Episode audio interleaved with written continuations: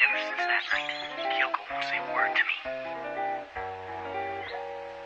Hello，大家好，我是飞机。今天想和大家分享《俗女养成记》中作者对生活的一些感悟，以及我自己作为读者的一些感想。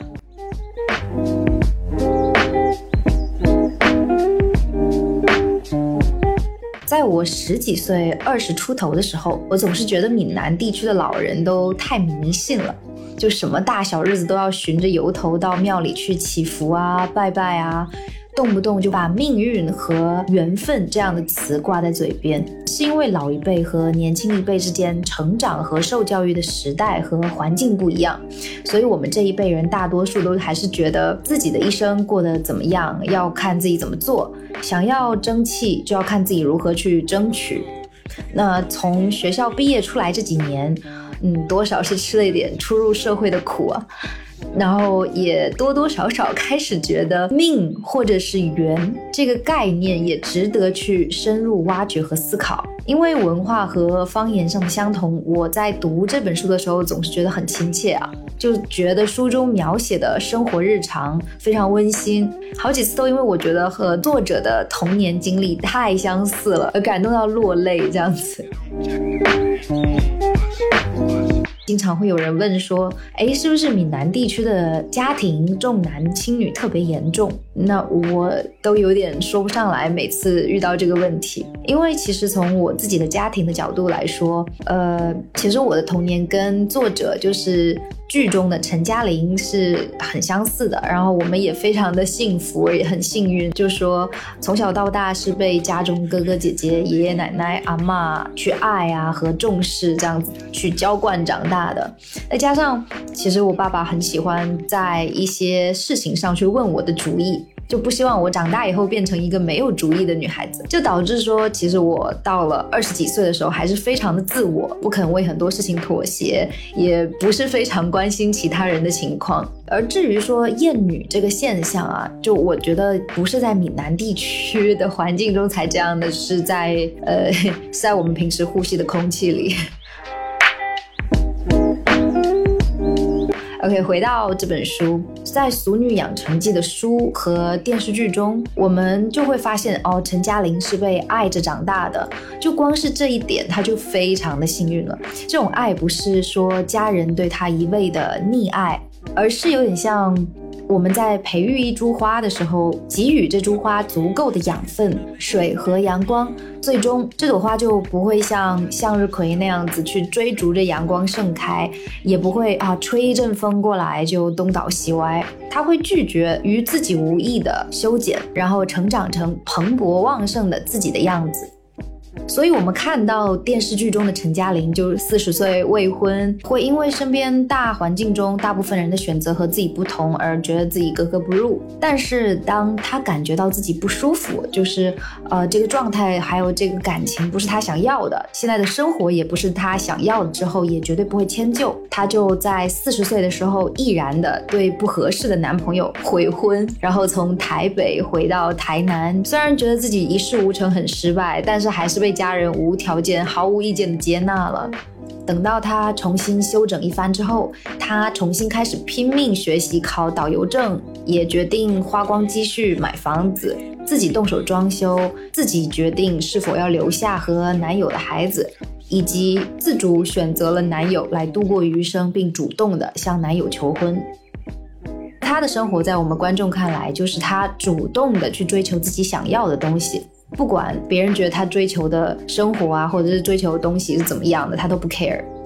我们在就是受到触动之余，也会去思考，这样充满了自主性却自认失败的人生。当然，这失败就是嗯有待定性的，就先引号一下，真的很不像我们从小被教育的样子。就虽然我觉得我自己是被爱着长大，但是女孩子的那些规训啊、月经羞耻啊、不要太主动。不要在公共场合大声发表意见之类的话，也是我们家家庭教育的一部分。再加上当时电视剧里面对于女女性角色的塑造都是很被动的那一种小白花的形象，那我们一边被家庭教育，然后一边被环境教育，还要一边接受就是来自大众媒体的这种灌输，那我们就在差不多青春期的时候被塑造成了奇怪的样子。就比如说我当时遇到了不喜欢，甚至有点讨厌厌的男孩子，借着喜欢之名来骚扰的时候，就只能低头暗自加快脚步逃开。最极端的反应只就是，嗯，也只能在教室人多的时候就大声的呵斥他。但是呵斥完以后，我还要怕周围的人觉得自己在撒泼，转而表现出就是很委屈，然后还委屈到大哭。但是真的当时很想哭就是了。一开始就是呵斥他，然后大家都会觉得说啊，这个女的疯了吧，在干嘛？当你委屈的哭了之后，大家就会知道说啊，是这个男的刚刚太过分了，太太越界了。想哭啊，或者不想哭，不是说委屈吧，只是说你表现出来是委屈，你是希望旁边的人来帮助你逃脱这样一个你不喜欢的情景的。但是心里真的就是，如果你自主的要产生什么情绪的话，就只有恶心，还有愤怒，然后已经心里用脏话骂男生一百遍，他没有家教，妈妈没有好好教他，然后。什么把骚扰当成喜欢，还觉得自己很酷，就是傻逼这样子的。当时就觉得说，哦，我只有哭才能去帮我最快的扭转这个局势，就让这个明明是自己在受委屈这件事情合理的得到解决。其实我觉得也挺可悲的吧，因为这样的一个情况就是说，如果你不是被欺负的哭了，你其实很难得到有效的帮助。在当时的那种同学的氛围中是这样子的，因为只要一个男的对身边的人说我喜欢这个女生。接下来，他无论怎么去欺负他、骚扰他，大家都会当成是这个男生喜欢那个女生的表现，从而不去干扰，也不去帮帮助这个女孩子，也不管这个女孩子心里怎么想。我觉得真的挺不合理的。就被追的那个人，其实只是觉得恶心而已。嗯，就可能对一开始对那个男生还有一些朋友之间的好感，但是当他这么做之后，其实是很败好感的。所以我觉得，如果男生没有采取正确的方式来追求喜欢的女孩子的话，身边的人就应该帮一下那个女生。呃，我有仔细的思考了一下这个现象，就是明明大家就是女孩子在小学的时候都还是追着男生满满走廊打，但在变成身体初初发育的这种初中生之后，却主动的将自己的手脚捆了起来，就变成对外界或者异性充满被动的样子。被追求、被爱、被求婚，就会感到幸福；被伤害、被冷暴力、被出轨，就会学到教训。而且，当你以一个弱者的身份出现，反而会收获同情和更多的怜爱，还有更多的关注。其实仔细想一想，真的非常的畸形。这个环境真的对于女性的成长太不友好了。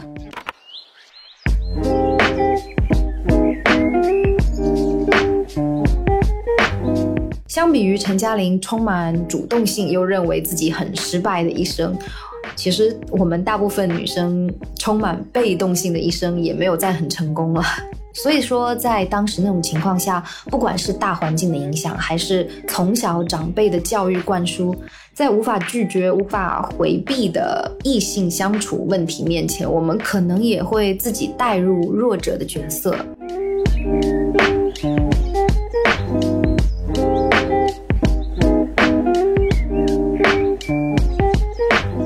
现在通过抖音、小红书什么的，要看到很多成功的女性太容易了。加上国产电视剧里面那些油腻悬浮的女霸总，总会让大部分的女孩子纠结于说：我要嫁一个好男人才算成功，还是事业有成才算成功？总之，嗯，都是希望说自己起码有一样东西能够让我们自己的内心能自洽。然后家人能够拿出去夸耀，但仅仅是追求这样的生活，也已经非常的不容易了。如果我们像电视剧里的陈嘉玲一样，在台北的时候身上贴着各种世俗认为的负面标签，比如大龄、大龄未婚育、工作没有上升空间、租房，那其实就是两个大写的失败就挂在脸上啊。但这样的自认为失败的心境，也正好是我们这些拥有前前几年社会经验的人恐惧的源头。就这种恐惧会让我们又躺又卷，仰卧起坐，就从在现在这个档口就开始担心自己退休之后的光景。然后像这样子的担心，就会让不想结婚生子的人暗自忧心，说老了以后是否会孤独死；让不想买房的人担心会不会老了以后还是居无定所；然后让明明不想过那种一眼望得到头的日子的人跑去考公。这种情况就变成说是，即使现在我们赚的钱其实够花，但眼前这口热饭也吃不香。各种焦虑的来源就是怕变成世俗认为的不成功的样子。就细想，我们瞧不上他人的时候，其实也会叫别人普男和普女什么的，就普通的男人或者是普通的女人。在过了嘴瘾之后，也不知道有没有顺便骂到自己。那毕竟说，即使是有一些成功的人士，他们很谦逊啊，也觉得自己是一个很普通的人而已。所以大家其实，在说这样的话的时候，并不一定知道自己在骂谁，而且也不知道自己内心深处真正想要发泄的是什么样的一种情绪。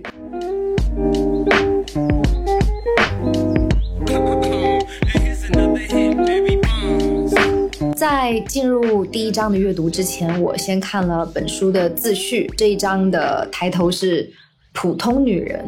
自序中，作者讲述了一个自己的小趣事。我光是看这个小故事就觉得很触动。故事说的是，作者很喜欢吃牛油果，然后有一天想到可以保存牛油果的核自己种，于是就一步一步跟着网上的教程来操作。两个多月之后，牛油果苗已经长大到可以移动到盆里来种的时候，作者却意外的发现一个事实，就是这样子种出来的牛油果不会结果。书中这样子描写了他的心理活动：如果一开始就知道不会结果，我绝不会花那些功夫。问题是枝干已经长出来了，虽然细弱，但它勤勤勉勉花了很长时间，从什么也看不见的黑暗里，按着生命的设定奋力冒出来的。理智叫我趁早丢了那株烙梨苗省事，但情感上却好像看到了另一个自己，一条落在了普世期盼之外的生命，霎时间感叹起来。临时换了主意，找来了土和盆，给了他一条前途未卜的活路。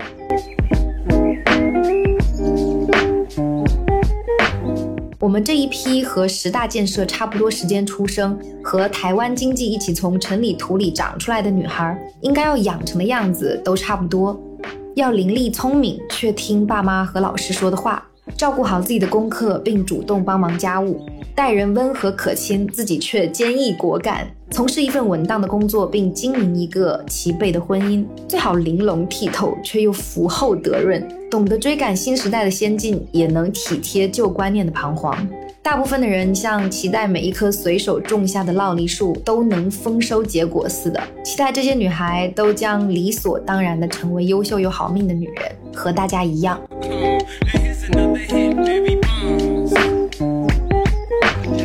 就是在书中描写的那种女人们都又优秀又好命的期待里面，我们生怕变成那种我们都瞧不上的普通女人。就看着社交媒体上二十出头就因为智慧或者是美貌而得到一切的案例，就焦虑到不行。一个是感叹命运的不公。第二个是随着年岁的增长，从幼时就被他人期待的成功没有实现，而在普通的生活里面不能自洽，非常的别扭。但是随着年龄真的上去，我们最终也会感叹说啊，这可能是命里的东西，因为我们不是不努力的，只是没有这样完满的结果。就如同一开头的时候我说的，以前总是觉得信命这个话题太迷信了，但是现在想一想，如果信命的话，会比较容易和自己和解吧。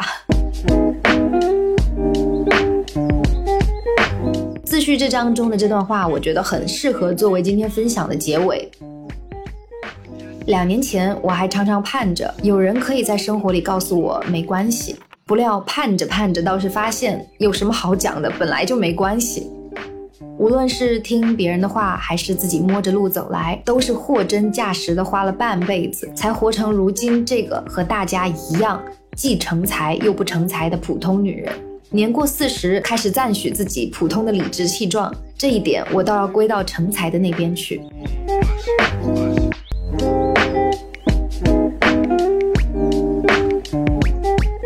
如果你喜欢本期的分享，可以订阅我们的播客，回到精神花园，按下小爱心，或者给我们留言，一起参与讨论。我是飞机，我们下期再见。